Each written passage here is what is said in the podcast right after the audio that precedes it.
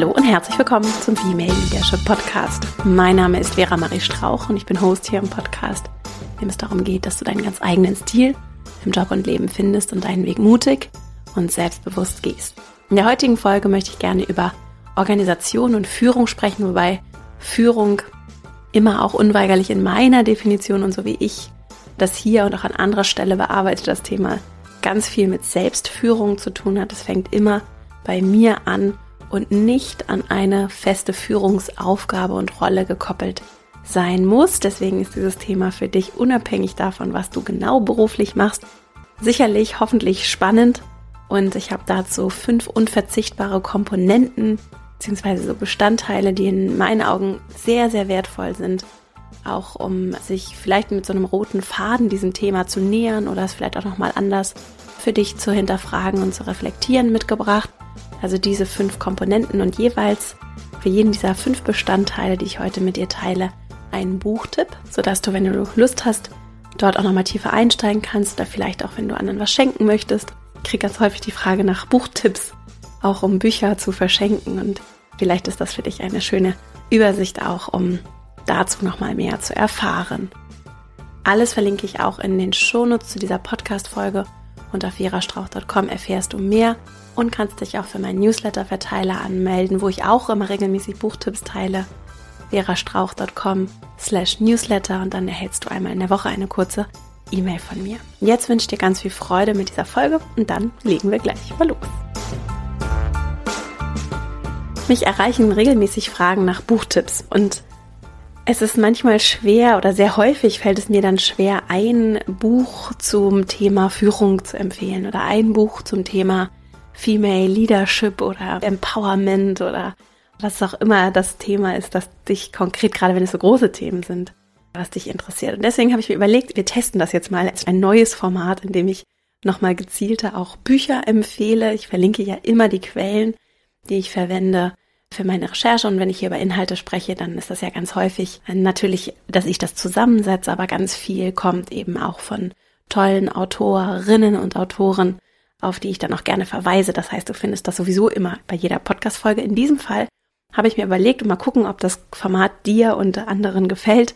Also schreib mir gerne und da gib uns gerne auch mir und dem Team eine Rückmeldung und melde dich auch gerne, wenn du Ideen hast für Podcast-Folgen, beziehungsweise falls du Lust hast, vielleicht Buchtipps zu anderen Themen zu erfahren, dann kannst du das über einen Fragebogen äh, machen, über den du mir deine Fragen zuschicken kannst und auch Wünsche, zum Beispiel zu Buchtipps, die ich hier im Podcast teile und den findest du auch immer verlinkt unten unter den Beiträgen auf verastrauch.com zur jeweiligen Podcast-Folge und auch so auf meiner Website einfach kannst du dich dort direkt mit deinem Buchwunsch oder mit deinem Themenwunsch bei mir melden. In diesem Fall war es so, dass mich jemand angesprochen hat und gefragt hat, ob ich nicht einen Buchtipp habe, gerade auch für eine Frau in einer neuen Führungsrolle und auch um vielleicht Dinge so ein bisschen anders zu denken und zu sehen und sich zu lösen von dem, was vielleicht in der Organisation so gelebt wird, ob ich da ein Buch empfehlen könnte. Und das war eine ganz tolle Frage und ich habe dann lange überlegt, wie ich das jetzt, aber es ist eine Buch, das gibt, das ich empfehlen kann und habe mir dann Gedanken darüber gemacht, was könnten fünf Aspekte sein, also für Organisation, für Führung, vor allem aber auch für Selbstführung, weil es am Ende in meiner Definition eben unweigerlich darum geht, wie gehe ich mit mir selbst um? Und wenn ich mit mir selbst auf eine gewisse Weise umgehe und ich gehe gleich darauf ein, wie, dann führt das dazu, dass ich auch mit anderen anders umgehe und dass ich im Zweifelsfall zum Beispiel reflektierter damit umgehen kann, wenn ich auch mal Dinge nicht richtig mache, was dazu gehört für uns alle und dann lerne und auch gemeinsam mit anderen lernen kann, dass Kollaboration anders funktioniert, dass Teams anders funktionieren und dass wir einfach anders das Miteinander gestalten. Und darum geht es ja ganz wesentlich, wenn wir über Organisation sprechen und über Führung sprechen. Und deswegen beginnt es immer bei mir, hat immer was mit Selbstführung zu tun und ist unweigerlich für alle interessant. So auch meine Hoffnung und ja auch ein großer Teil aller Initiativen, aller Projekte, die ich starte, die Hoffnung und auch den großen Bedarf, den ich sehe, dass wir kollektiv Verantwortung übernehmen und das mehr und mehr tun, dass das unverzichtbar ist für den demokratischen Prozess in unserer Gesellschaft, aber auch für die Zukunft von Organisationen. Wenn wir über New Work sprechen, dann geht es darum, dass sich Organisationsstrukturen maßgeblich verändern und das braucht Menschen, die bereit sind, Verantwortung zu übernehmen und nicht in sehr streng hierarchischen Organisationen zu Befehlsempfängerinnen und Befehlsempfängern zu werden. So, und das ist ein ganz holistisches, großes Thema.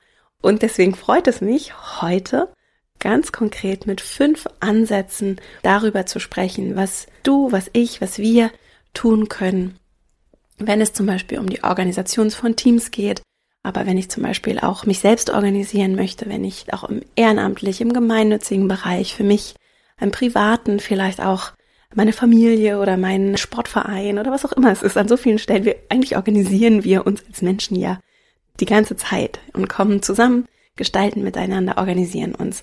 Und das passiert auch ganz maßgeblich nicht mit Stellenausschreibungen oder Stellenbeschreibungen und irgendwelchen Kästchen, in denen wir sind, sondern das passiert spontan und es ist interessant, darüber zu reflektieren. Und das ist tatsächlich mein erster Punkt, mit einer klaren Haltung auch in so eine Kommunikation oder so eine Situation zu gehen. Und was meine ich mit Haltung? Das Wort ist vielleicht auch nicht für alle gleich definiert. Mit Haltung meine ich, was ist meine innere Einstellung? Mit welchen Werten welcher Klarheit darüber, wer ich bin und wo auch meine Grenzen verlaufen, gehe ich in die Interaktion mit anderen und auch mit mir selbst. Und diese Klarheit zu haben und zu entwickeln, ist sehr wichtig, natürlich auch in Führung, um greifbar zu sein, um berechenbar zu sein für andere. Und deswegen ist so mein erster Punkt heute das Thema Haltung, innere Haltung. Und dazu habe ich ein Buch mitgebracht, das eine schöne Orientierung sein kann, um vielleicht auch Klarheit über die Inhalte der eigenen Haltung, zum Beispiel im Arbeitskontext, aber auch in allen anderen Kontexten zu entwickeln. Und das Buch heißt Give and Take von Adam Grant. Ich habe es hier häufiger schon in den Podcast-Folgen zum Thema Netzwerken zum Beispiel verlinkt.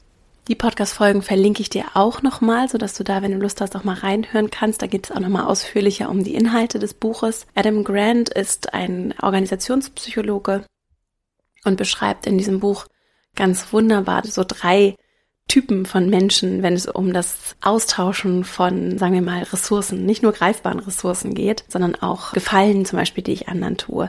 Er hat drei Typen so herausgefunden, herausgearbeitet. So die Giver, die Taker und die Matcher. Ja, und die Gebenden sind diejenigen, die geben, ohne was zurückzuerwarten. Und die Taker sind diejenigen, die etwas nehmen in der Hoffnung und da auch mit der klaren Intention, das ist besser formuliert, mehr zu bekommen, als sie geben. Und die Matcher sind diejenigen, die genau aufrechnen. Also die geben, aber die rechnen dann auch ganz genau auf, ne? Ich habe dir einen Gefallen getan und dafür will ich aber auch einen zurückhaben.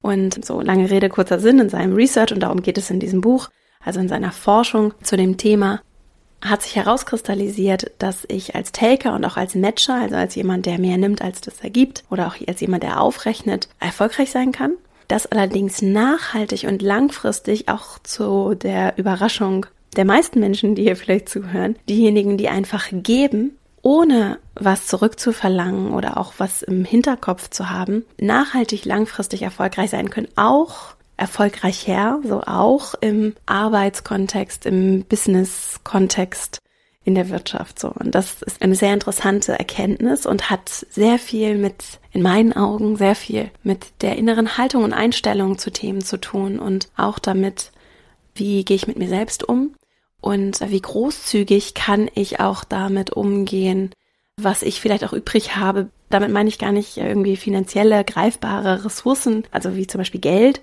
sondern damit meine ich auch meine Aufmerksamkeit, vielleicht auch kleine Gefallen, die ich anderen tun kann. Das spielt in meinen Augen auch im Verhandlungskontext eine ganz, ganz große Rolle. Und das ist natürlich auch interessant aus einer Perspektive von, was kann ich mir auch selbst geben und wie klar bin ich auch darüber, wo meine Grenzen verlaufen. Ne? Also das ist ein spannendes Thema und es ist erstmal sehr interessant, das zu lesen und auch für all die, die vielleicht auch gerne geben oder die vielleicht auch Menschen mögen, die eher Gebende sind, ne? mal zu reflektieren, was braucht es, zum Beispiel im Bereich Netzwerken, aber was braucht es eben auch, wenn ich mit anderen zusammenkomme und mit anderen gemeinsam miteinander gestalte? Wie begegne ich anderen? Habe ich das Gefühl, alle sind die ganze Zeit Konkurrenz und eigentlich sind auch die Menschen, die vielleicht auch meine MitarbeiterInnen, sind eigentlich Konkurrenz und wenn die besser werden als ich, dann habe ich Angst davor, was zum Beispiel für Führung ein ganz schwieriges Thema sein kann, denn es geht darum, dass andere Menschen zu entwickeln, ihr Potenzial zu fördern, wie Brené Brown es definiert. Die Definition habe ich hier schon häufiger für Leadership verwendet. Die Autorin und Wissenschaftlerin Brené Brown sagt, dass Leadership bedeutet, das Potenzial in anderen zu erkennen und den Mut zu haben, es zu entwickeln. Und das kann ich nicht oder nur sehr schwer, wenn ich mich vielleicht latent von Menschen bedroht fühle. Dann fehlt mir vielleicht der Mut, überhaupt das Potenzial anzuerkennen und zu sehen und es dann auch noch zu fördern. Steve Jobs hat, glaube ich, mal gesagt, A-People hire A-People, B-People hire C-People. Also wenn ich richtig gut bin, dann kann ich es aushalten, wenn andere richtig gut sind und suche sogar Menschen, die richtig gut sind und die auch Dinge richtig viel besser können als ich. Das versuche ich immer für mich zu beherzigen.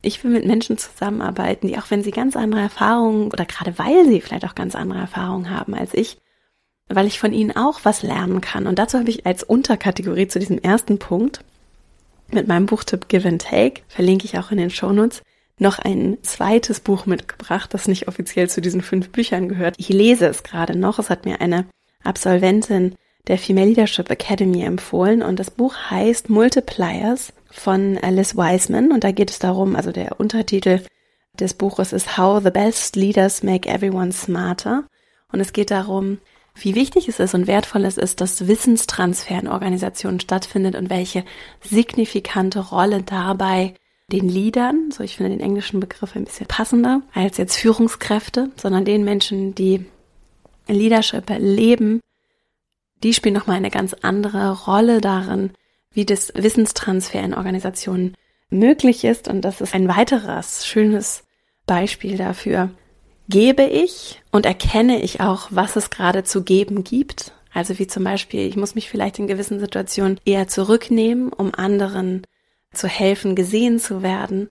Na, also kann ich auch selbstlos in Situationen gehen und erkenne ich, was es zu geben gibt, um andere zu fördern und um das Miteinander zu fördern und so echte Kollaboration möglich zu machen. Und dabei spielt es vor allem eine ganz entscheidende Rolle, geht es um mein Ego und darum, dass ich das Gefühl habe, mir fehlt was und ich muss mir das irgendwie irgendwo anders herholen. Oder bin ich jemand, der mit wirklich ehrlichem Selbstwert in Kommunikation und Interaktion geht und so die Größe hat, andere wachsen zu lassen und anderen wirklich etwas zu geben. Und ich sage nicht, dass das leicht ist.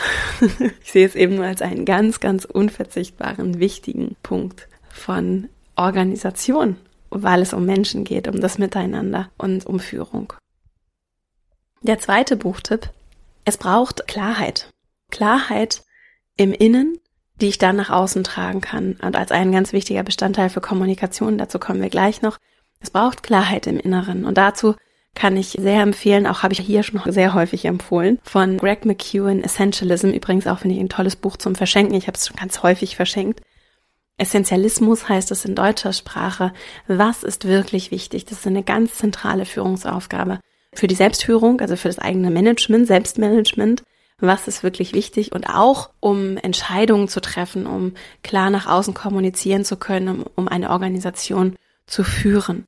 Es fängt bei mir an und geht dann in jede Form von Interaktion mit anderen und natürlich auch darum, wohin will diese Organisation, was ist uns wirklich wichtig, denn wir treffen die ganze Zeit Entscheidungen und es gibt eine ganze Menge Dinge, mit denen, also ich kann jetzt von meiner Organisation sprechen, mit der wir uns den ganzen Tag beschäftigen können.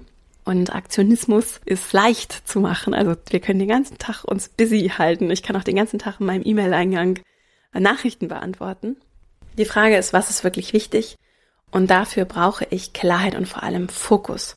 Und darüber schreibt Greg McEwen in Essentialism bzw. Essentialismus sehr schön und das ist ein wirklich, ist ein tolles, lesbares, auch wirklich ganz schön illustriertes Buch, das ich immer wieder zur Hand nehme und das immer wieder dabei hilft, für mich Fokus zu gewinnen und der hilft dann nach meiner Erfahrung so sehr dabei, wie ich in Kommunikation und auch in Organisation gehe und in der Lage bin, Strukturen aufzubauen und Dinge zu sehen, auch aus anderer Perspektive zu sehen. Mein dritter Punkt, es braucht für Organisation und für Führung unweigerlich einen Punkt, der ganz, ganz häufig vernachlässigt wird und leicht aus dem Blick verloren wird. Und das ist Vision, ja. Wir brauchen ein Wozu, wir brauchen eine Richtung, in die wir uns persönlich, wenn wir uns selbst führen, allerdings auch Organisationen und die Gemeinschaft bringen können. Was ist unser Nordstern? Woran orientieren wir uns? Und woran orientieren wir uns auch, vor allem wenn wir große Entscheidungen treffen? Und was verbindet uns auch in einer Organisation? Und dazu habe ich ein visionäres Buch mitgebracht, das ich so sehr empfehlen kann. Eins der Bücher, das mich wahrscheinlich am meisten bewegt hat und ich lese sehr viel. Ich habe sehr viel gelesen und ich lese immer noch sehr viel und Reinventing Organizations von Frederic Laloux und auch einem riesigen oder ich glaube schon auch größeren ForscherInnen-Team, das da im Hintergrund mitgewirkt hat, ist ein großartiges Buch. Und ich bin ganz begeistert immer noch von diesem Buch und nehme es immer noch zur Hand. Es ist ein sehr umfassendes Buch, das nicht so ein Quick Read ist, nur es lohnt sich, das in Auszügen zu lesen, ganz zu lesen, immer wieder zu lesen und wenn du dich mit dem Thema New Work beschäftigst oder dich überhaupt fragen, wie können wir in Zukunft arbeiten, wie können wir uns in Zukunft vor allem auch organisieren, wenn dich diese Fragen beschäftigen, dann ist das einfach ein Standardwerk in meinen Augen und einfach ein großartiges Buch. Vor allem auch, denn was hat er gemacht in dem Buch? Er hat untersucht, wie Organisationen funktionieren und was auch die Zukunft von Organisationen sein kann. Und deswegen vor allem auch, weil es sehr praktisch wird weil es auf der einen Seite Vision hat, und zwar eine andere Vision davon. Nicht den, wir machen alles so, wie wir es immer schon gemacht haben. Und ich höre ganz häufig, das macht man so. Ne? Wir haben uns immer hierarchisch organisiert und nicht jede Person möchte Verantwortung übernehmen. Und deswegen geht es nicht, sondern es geht darum, wie sogenannte Teal Organizations entwickelt werden können. Also wie wir uns ohne diese traditionelle hierarchische Pyramide erfolgreich organisieren können. Also nicht mit dem Modell von wir lösen alles im Konsens und sind in einer Kommune, auch gerade wenn wir uns ganz unterschiedliche Ideologien, Vorstellungen, auch tolle visionäre Konzepte angucken, durchaus in der Praxis schon sehr anstrengend und gescheitert ist, regelrecht gescheitert ist, ja, sondern es geht darum, wie ist es anders möglich und vor allem, wo wird es in der Praxis anders gelebt?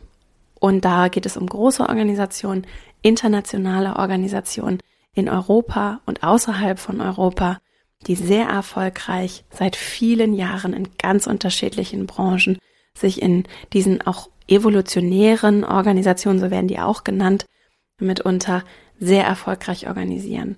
Von der Pflege bis zur Industrie, produzierendes Gewerbe ist alles dabei und es ist ein großes großes, tolles Buch. Also das kann ich wirklich sehr empfehlen.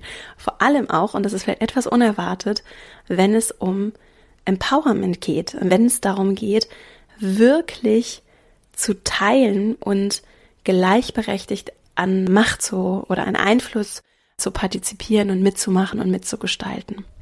Also es ist ein tolles, empfehlenswertes Buch, bei dem es vor allem um einen sehr visionären Gedanken geht, der vielleicht auch dich inspirieren kann, dich auch mit dem Punkt Vision nochmal anders zu beschäftigen, über den ich auch gerade schon überlege, was ich hier zum Thema Vision und Visionsarbeit im Podcast noch machen kann. Da kommt mit Sicherheit auch nochmal was in den nächsten Wochen und Monaten.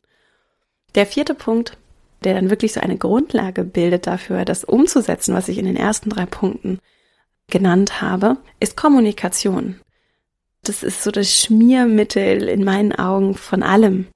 Wenn es um Miteinander geht, und dabei ist auch egal, ob ich jetzt irgendwie in einem Ingenieuren und Ingenieurinnen an der technischen Lösung arbeite, egal was ich mache mit Menschen, mit Kundinnen und Kunden, mit Lieferanten, Lieferantinnen, mit Menschen, mit denen ich zusammen arbeite, natürlich auch innerhalb der Organisation.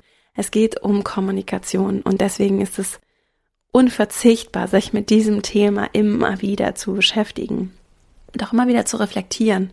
Und es gibt da ja sehr viele, ich sage jetzt mal so lapidar, so abgedroschene Floskeln und Regeln auch tolle Modelle natürlich, die in Kommunikation wertvoll sind. Wenn es darum geht, das Thema aber nochmal, finde ich, aus einer anderen, sagen wir mal, anders innovativen, neu denkenden Perspektive zu beleuchten, dann kann ich das Buch empfehlen.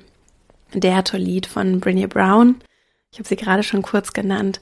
Sie ist Sozialwissenschaftlerin, also ich glaube Social Work ist das Feld. Sie ist Wissenschaftlerin im Bereich Social Work. Ich weiß gar nicht, wie das in der deutschen Wissenschaftswelt genau übersetzt wird, also soziale Arbeit wahrscheinlich. Hat sich viel auch mit Emotionen beschäftigt und ist wirklich, also ich habe sie schon häufiger hier empfohlen. Also wenn du den Podcast hörst, dann langweilt sich das wahrscheinlich. Also sie ist auf jeden Fall eine tolle Persönlichkeit, hat ein großartiges Buch mit der Lied geschrieben. Ich weiß jetzt nicht ganz genau, es ist kürzlich jetzt auch in deutscher Sprache als Hardcover, als gebundenes Buch erschienen. Ich glaube, es heißt Führung wagen. Es gibt es jetzt also auch in deutscher Sprache, es gibt es auch als E-Book und es geht in dem Buch um Führung vor allem, wie ich es interpretiere, auch aus der Kommunikationsperspektive. Also wie kann ich kraftvoll kommunizieren? Und das ist vor allem für all diejenigen, die sich schon viel mit den, sagen wir mal so, mit den Basics beschäftigt haben und die Lust haben, sich vielleicht noch mal ein bisschen so darüber hinaus inspirieren zu lassen. Ein sehr schönes Buch vor allem, weil ich, und deswegen schätze ich ihre Arbeit unter anderem auch so sehr, weil ich mich dadurch nochmal viel mehr mit dem Thema Verletzlichkeit beschäftigt habe und damit, was ist eigentlich Verletzlichkeit? Häufig wird es ja verwechselt auch mit dem, wie soll ich es nennen, so mit dem einfach sehr emotional, sehr gefühlsbetont zu werden. Einige denken vielleicht auch, und sie schreibt auch darüber, es geht bei Verletzlichkeit nicht darum, dass ich einfach all meine Sorgen und Probleme in der Abteilungsleiterbesprechung auf den Tisch packe und dann bin ich verletzlich, sondern die Verletzlichkeit, die sie beschreibt in ihrer Arbeit und auch in diesem Buch, ist so kraftvoll, weil sie zeigt oder auch als Führungselement ist ganz kraftvoll. Das darüber schreibt nicht nur Brené Brown, sondern auch andere.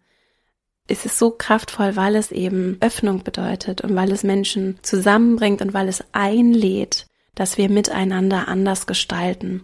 Und zwar nicht miteinander so gestalten, dass wir einfach nur uns erzählen, wie toll wir sind und jeder versucht sich möglichst stark darzustellen, was ja zum Teil, vielleicht geht's dir auch so, ich habe das lange so empfunden, auch mit Führung assoziiert wird, ne? Oder damit, wenn ich eine starke Führungspersönlichkeit bin, dann bin ich stark. Und was bedeutet stark, dass ich immer weiß, wo es lang gehe, dass ich jede Entscheidung gut treffen kann, dass ich keine Probleme habe und die schon gar nicht an meine Mitarbeiterinnen und Mitarbeiter weitergebe, beziehungsweise dass sie davon gar nichts wissen, so dass ich so eine ideale Figur bin. Und tatsächlich auch, ich habe mich jetzt gerade kürzlich auch viel mit dem Thema Unternehmenskultur beschäftigt. Gerade wenn es zum Beispiel auch um Unternehmenskultur geht und um starke Kulturen, dann geht es um Kulturen, in denen wir auch bereit sind, uns Fehler einzugestehen, auch wenn wir uns jetzt mal so die Skandale in großen deutschen Unternehmen in der Vergangenheit ansehen, ich denke da vor allem so an die Automobilbranche, dann ist gerade das Thema Fehlerkultur, finde ich, sehr interessant. Ne? Sind wir bereit, uns einzugestehen oder auch darüber zu sprechen, dass wir vielleicht Fehlentscheidungen getroffen haben oder dass etwas gerade nicht so richtig läuft und dass es etwas gibt, was wir vielleicht korrigieren sollten, weil es vielleicht auch moralisch schwierig ist und Gibt es eine Kultur, in der das offen thematisiert werden kann, ohne dass der Person dafür der Kopf abgerissen wird? Im übertragenen Sinne. Ne? Also ist es okay, dass ich Fehler mache und kann ich diese Fehler ansprechen oder vielleicht auch, wenn ich bei anderen bemerke, das ist was, das ich bin mir nicht sicher, ob wir das so machen sollten. Gibt es zum Beispiel auch eine Führungskultur? Ich kenne das so aus dem Sicherheitsbereich auch in der Luftfahrt, ne? Auch wie da die Strukturen organisatorisch aufgebaut wurden, nachdem auch Fehler gemacht wurden. Ich glaube, es gab ein ganz großes Flugzeugunglück auf Fuerteventura, meine ich, wo dann der Pilot angeordnet hat, wir fliegen jetzt, ohne richtig sehen zu können, und der Co-Pilot nicht widersprochen hat. Und dann stand aber auf der Landebahn ein anderes Flugzeug voll besetzt, glaube ich, und der Pilot konnte das aber nicht sehen, also der erste Offizier, ich weiß gar nicht, wie da so die Titel an Bord sind auf jeden Fall der, der die höchste Weisungsbefugnis hat, hat gesagt, wir fahren jetzt und die Nummer zwei hat nicht widersprochen. Und dann gab es einen riesigen Unfall mit ganz, ganz vielen Verletzten und tatsächlich auch Todesopfern. Und daraufhin, wenn ich das richtig ähm, weiß und erinnere, daraufhin wurden dann die Bestimmungen geändert. In vor allem, ich glaube, ich habe da mal von der Lufthansa, war es, glaube ich, mal einen Vortrag gehört von jemandem, wo es dann darum ging, der für die Luftfahrtsicherheit verantwortlich war und dann wurden tatsächlich die Organisationsstrukturen geändert, damit eben Nummer zwei im Zweifelsfall, weil es eben menschlich ist, Fehler zu machen, gerade auch in einer überhitzten Situation, der Druck ist groß, ne? In dem Fall, wir müssen jetzt los, ne? Da geht es im Zweifelsfall auch eine ganze Menge Geld, wenn wir jetzt nicht starten, was passiert? Ich fahre auf Sicht. Und dann die Möglichkeit zu schaffen, dass Nummer zwei sich traut zu intervenieren und zu sagen, stopp, ich gehe das nicht mit, du kannst gerade keine klare Entscheidung treffen. Und das finde ich es ein schönes Beispiel dafür, wie schaffen wir Kultur und vielleicht auch in dem Fall ging es dann auch vor allem viel um Strukturen, ne? Wie schaffen wir dann aber im, im Großen eine Kultur, in der es möglich ist, über Fehler zu sprechen, was auch helfen kann, um aus Fehlern zu lernen, was am Beispiel der Luftfahrt auch dazu führt, dass zum Beispiel technische Fortschritte gemacht werden können und dass eben Menschen sich trauen und auch nicht bestraft werden dafür, wenn sie thematisieren, dass etwas vielleicht nicht richtig läuft oder dass wir vielleicht auch etwas besser machen können und wenn sie ihre Ideen auch offen äußern. So, und da, um den Bogen zurückzuspannen, spielt das Thema Verletzlichkeit eine riesige Rolle. Denn wenn ich in der Lage bin, oder wenn ich als jemand, der eine Vorbildfunktion einnimmt und der vielleicht auch entscheiden kann, also noch mehr entscheiden kann, ne, wer wird hier für was belohnt, ne, welches Verhalten incentivieren wir hier und welches nicht. Und ich als diese Person vorangehe und sage, ich bin hier zwar die Gründerin oder ich bin hier zwar die Vorgesetzte und ich habe auch häufig wahrscheinlich die Vorstellung davon, dass ich vieles weiß. Ich weiß aber auch, dass ich Fehler mache und ich thematisiere das auch offen. Und bei mir läuft nicht immer alles rund und ich weiß nicht alles, sondern ich lade euch ein, mir auch zu widersprechen. Ich lade euch ein, andere Vorstellungen zu haben. Ich lade euch ein, offen auch über eure Themen zu sprechen. Ich finde auch aus, natürlich auch aus einer New Work Perspektive, euch mit eurer Ganzheit als Menschen einbringen zu können, dann ist das sehr, sehr kraftvoll. Und das hat sehr viel mit Verletzlichkeit zu tun und der Offenheit, nicht immer die Starke oder den Starken zu spielen, nicht eine Rolle einzunehmen, einfach was vorzuspielen, sondern echt und ehrlich zu sein und greifbar zu sein. Und das muss nicht bedeuten, dass ich andere mit meinen Problemen überfrachte, im Gegenteil, sondern das hat dann auch viel mit innerer Klarheit zu tun und darüber den Mut zu haben, verletzlich zu sein in Situationen und auch eine Kultur zu etablieren, in der dann ist dann sehr spannend, wie andere auf Verletzlichkeit reagieren. Also lange Rede, kurzer Sinn. Verletzlichkeit ist ein ganz spannender Aspekt von Kommunikation und dazu das Buch Dare to Lead von Brené Brown, das übrigens auch super viele sehr schöne praktische Ansätze teilt und tatsächlich auch in der Arbeit mit großen Organisationen entwickelt wurde. Also es ist nicht ein reines theoretisches Konstrukt einer Wissenschaftlerin, sondern einer amerikanischen Wissenschaftlerin, die in sehr vielen Organisationen auch arbeitet und dafür bezahlt wird, in dem echten Leben mit in der Praxis zu arbeiten. Also mein vierter Buchtipp und als fünftes, als letzten Punkt das Thema Umsetzen. Denn bei all der Vision und bei all der abstrakten, vielleicht auch eher theoretischen Überlegung dazu, was Kommunikation bedeutet oder auch bei dem gelebten kommunikativen, ne, bei der Klarheit, die wir haben, bei der Haltung. Es braucht das Handeln. Und da habe ich ein Buch mitgebracht, das vor allem für mich als Gründerin interessant ist und das ich auch immer wieder zur Hand nehme. The Hard Thing About Hard Things von Ben Horowitz, der vor allem in der Start-up-Szene äh, große Organisationen aufgebaut hat. Es ist ein ganz praktisches, sehr ehrliches, sehr offenes und sehr klares Buch, um so ins Handeln zu kommen, ja. Und es braucht Vision, aber es braucht gleichzeitig auch das Handeln und jetzt so, sagen wir mal, für alle, die sich ein bisschen unternehmerisch interessieren, oder nicht nur ein bisschen, sondern die sich unternehmerisch interessieren, finde ich, ist das eine spannende Balance und etwas, was ich auch, wenn ich so zurückblicke, was so bisher auch unser Erfolgsrezept war. Wir sind als Organisation, jetzt ich in meinem Team, wir sind sehr, jetzt für mich und mein Team gesprochen, wir sind sehr operativ und wir kommen ins Handeln, wir lernen konstant im Umsetzen und gleichzeitig haben wir eine starke Vision und sind auch, oder ich hoffe, also wir haben auf jeden Fall eine starke Vision und wir verbinden das auch hoffentlich mit einer sehr starken Strategie. Und das in der Kombination, also groß zu denken, immer wieder den Bezug herzustellen. Wozu machen wir das ja eigentlich alles, ne? Was sind dann die richtigen Entscheidungen, die wir treffen können, weil sie uns dem näher bringen? Und was machen wir vielleicht auch alles nicht, weil wir fokussiert sind auf ein großes Ziel? Und das Ganze nicht nur mit dem darüber reden und in der Theorie unterwegs zu sein, was mich lange beschäftigt hat, sondern wirklich ins Handeln umsetzen zu kommen. Und da kann ich The Hard Thing About Hard Things empfehlen, denn es ist natürlich nicht immer nur leicht in der Praxis. Und für alle, die Lust haben, jetzt so aus der Management-Perspektive vielleicht nochmal tiefer einzusteigen, habe ich noch zwei weitere kleine Randbuchempfehlungen. Und zwar einmal High Output Management von Andrew Grove. Das empfiehlt, glaube ich, sogar auch Ben Horowitz. Ich weiß gar nicht, ob in dem Buch, aber ich glaube, über ihn bin ich darauf auch gekommen. Und The Effective Executive von Peter Drucker, den ich sowieso auch sehr empfehlen kann. Es sind sehr viele weiße Männer. Die Autorin dieser Bücher, die ich empfehle, fällt mir gerade auf.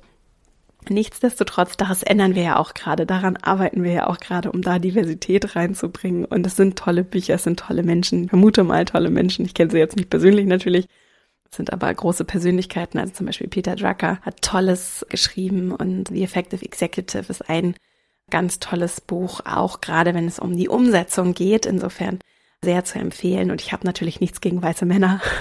ich bin natürlich nur auch sehr an Diversität interessiert. Und übrigens interessanterweise noch kleiner Exkurs, bevor ich da nochmal kurz zusammenfasse, die fünf Punkte von heute. Ich habe Frederic Laloux, den Autor von Reinventing Organizations auf einer Veranstaltung mal bei einem Vortrag in so einer kleinen Runde persönlich erleben können. Und dann gab es eine kleine Fragenrunde. Und ich glaube, er wurde gefragt, was er jetzt rückblickend noch anders machen würde im Hinblick auf dieses Buch, das wirklich in dieser Szene große Wellen geschlagen hat. Es ist ein großes, sehr, sehr respektiertes und bekanntes Buch. Und er hat da tatsächlich gesagt, dass, dass genau diese privilegierte Perspektive, aus der er geschrieben hat, zum Beispiel des Weißseins, zum Beispiel des Mannseins in dieser Welt, ich hoffe, ich gebe das jetzt richtig wieder so, aber das war das, was bei mir angekommen ist, als ich dann seine Antwort hörte, dass er tatsächlich das, das etwas sei, was ihm erst im Nachhinein aufgefallen sei, dass das schon eine sehr vielleicht eine sehr einseitige Perspektive auch auf das Thema ist. Und das habe ich so für mich mitgenommen und das möchte ich an dieser Stelle sagen. Warum?